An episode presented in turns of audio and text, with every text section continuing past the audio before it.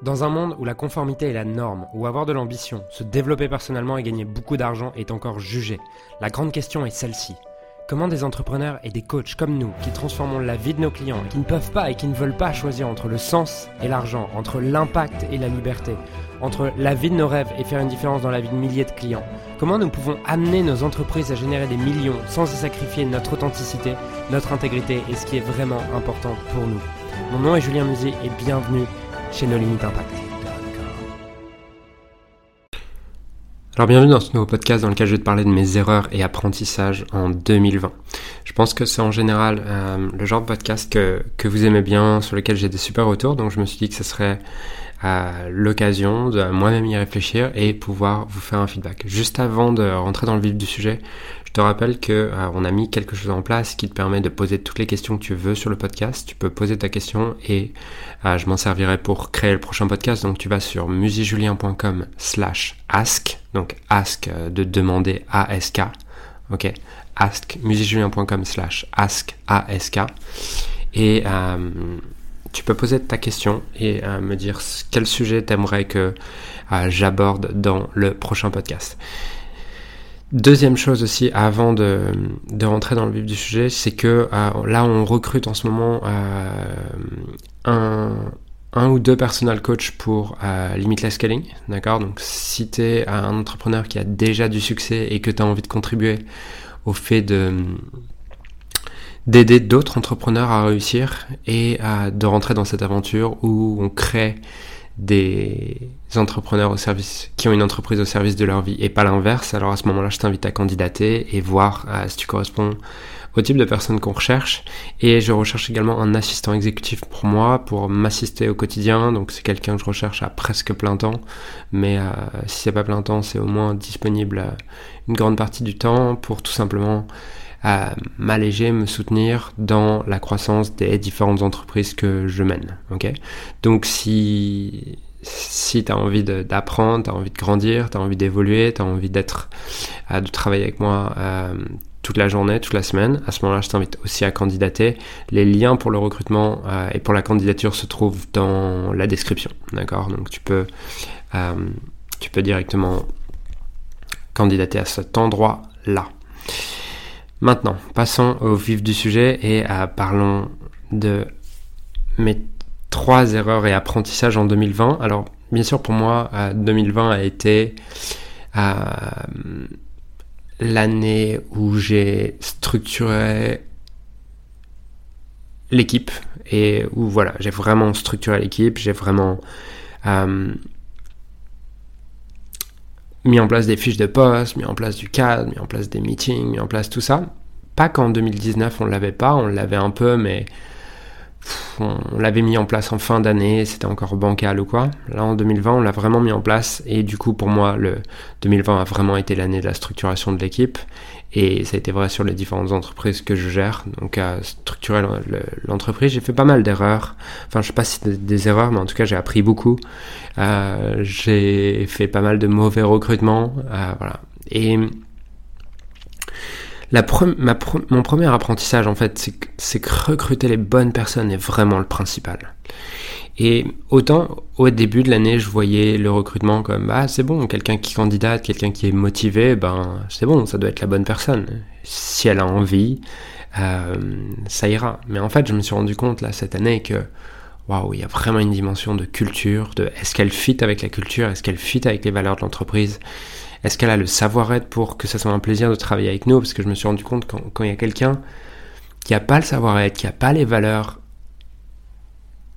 t'aimes pas travailler avec elle, tu vas faire de la merde parce que il y a plein de moments où, tu devrais lui parler, tu vas pas lui parler parce que t'as juste pas envie de lui parler. Et donc pour moi, ça c'est vraiment le, premier apprentissage, c'est recruter les bonnes personnes et le principal. Et au début de l'année, j'avais cette tendance à me dire bon bah on a besoin de recruter, on va recruter maintenant. Aujourd'hui, je le vois plus comme on a besoin de recruter, ok, prenons le temps qu'il faut pour recruter la bonne personne.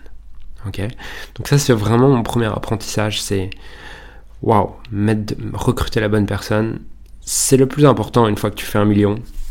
Si tu veux aller à 10, si tu veux aller à 100, si tu veux impacter plus de personnes, tu le feras pas tout seul. Je pense que tu peux aller à 1 million tout seul avec des assistants, aller deux. Mais si tu veux aller à un autre niveau, tu as besoin à un moment donné d'avoir des tueurs. Et je le vois, hein, dans l'équipe, on a, on a quelques tueurs là. Et je me dis, waouh, c'est dingue. Et une question hier que j'ai lue dans un mail que j'ai reçu d'une entreprise qui s'appelle Scaling Up qui disait, qui posait une question, te disait, est-ce que tu, et c'est une question que tu peux te poser, c'est, est-ce que tu réengagerais, est-ce que tu recruterais à nouveau, avec enthousiasme, toutes les personnes avec qui tu travailles? Si la réponse est non, c'est qu'il y a quelque chose à faire évoluer. La deuxième chose, le deuxième apprentissage que j'ai pour cette année, c'est garde ton équipe focus on one thing. Okay et, je me suis rendu compte cette année que pour différentes raisons, à certains moments je m'étais un peu défocus. Euh, quand je dis je m'étais défocus, c'est qu'on avait plusieurs produits, on avait plusieurs fenêtres, on avait euh, plusieurs sources de trafic ou quoi.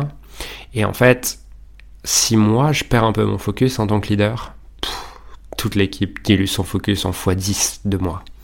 Mon équipe est juste le reflet de moi, et ça je l'ai compris. Euh, au début c'était un peu... C'était un peu euh, théorique, je pense, quand je lisais des trucs de la culture et le reflet du leader. Euh, les gens agissent comme le leader agisse, voilà, tout ça. Je me disais, ouais, bon, c'est, c'est beau à entendre. Aujourd'hui, je me rends compte, waouh, il n'y a, y a rien de plus vrai en fait. Quand je suis focus, déterminé, centré, clair sur mes objectifs, clair sur ma vision, l'équipe l'est. Dès lors que je suis un peu flou, un peu moins inspiré ou quoi, l'équipe l'est aussi. Même si je leur parle pas tous les jours, même s'il y a des gens à qui je parle pas, ça se diffuse comme une énergie, comme un, virus. Dès lors que je suis pas inspiré, dès lors que je suis pas focus, ça se, ça se diffuse comme un virus auprès de tous les gens avec qui je travaille. Et donc ma leçon, mon apprentissage, c'est vraiment garde l'équipe focus sur une seule chose. Oui, tu as d'autres projets, oui, tu as sûrement d'autres idées. Le jour où tu as d'autres idées, si c'est vraiment important pour toi de lancer cette autre idée, mets en place une autre équipe. Mais garde ton équipe focus sur une chose. Et la troisième, troisième, euh, troisième apprentissage, en rapport avec l'équipe également, puisque c'est mes erreurs et apprentissages en 2020, autour de l'équipe. Peut-être que je ferai un autre podcast d'ailleurs sur mes erreurs d'apprentissage autour de, euh, du couple, autour du, de l'argent. Voilà. Ça, ça, être fun, sûrement. Et euh, ce, troisième, troisième erreur d'apprentissage, c'était de clarifier mes attentes, communiquer clairement. Le nombre de fois où en fait je m'agace tout seul, où je me suis agacé tout seul cette semaine, en ruminant tout seul derrière mon Slack, en me disant putain mais ah ils sont pas comme tu veux, ils font pas ce que tu veux, mais putain ils sont cons, mais comment c'est possible de penser comme ça? Et je ruminais tout seul comme ça, alors qu'en fait j'avais pas clarifié mes attentes, j'avais pas communiqué clairement. Et je peux pas attendre que les autres performent si je communique pas clairement en fait.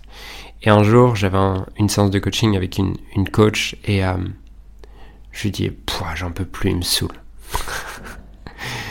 et elle m'a dit, Julien, qu'est-ce qu'ils ont, qu'est-ce que tu ressens? C'est quoi, c'est quoi l'émotion? Je lui dis, c'est de la frustration, mais surtout du, du ressentiment.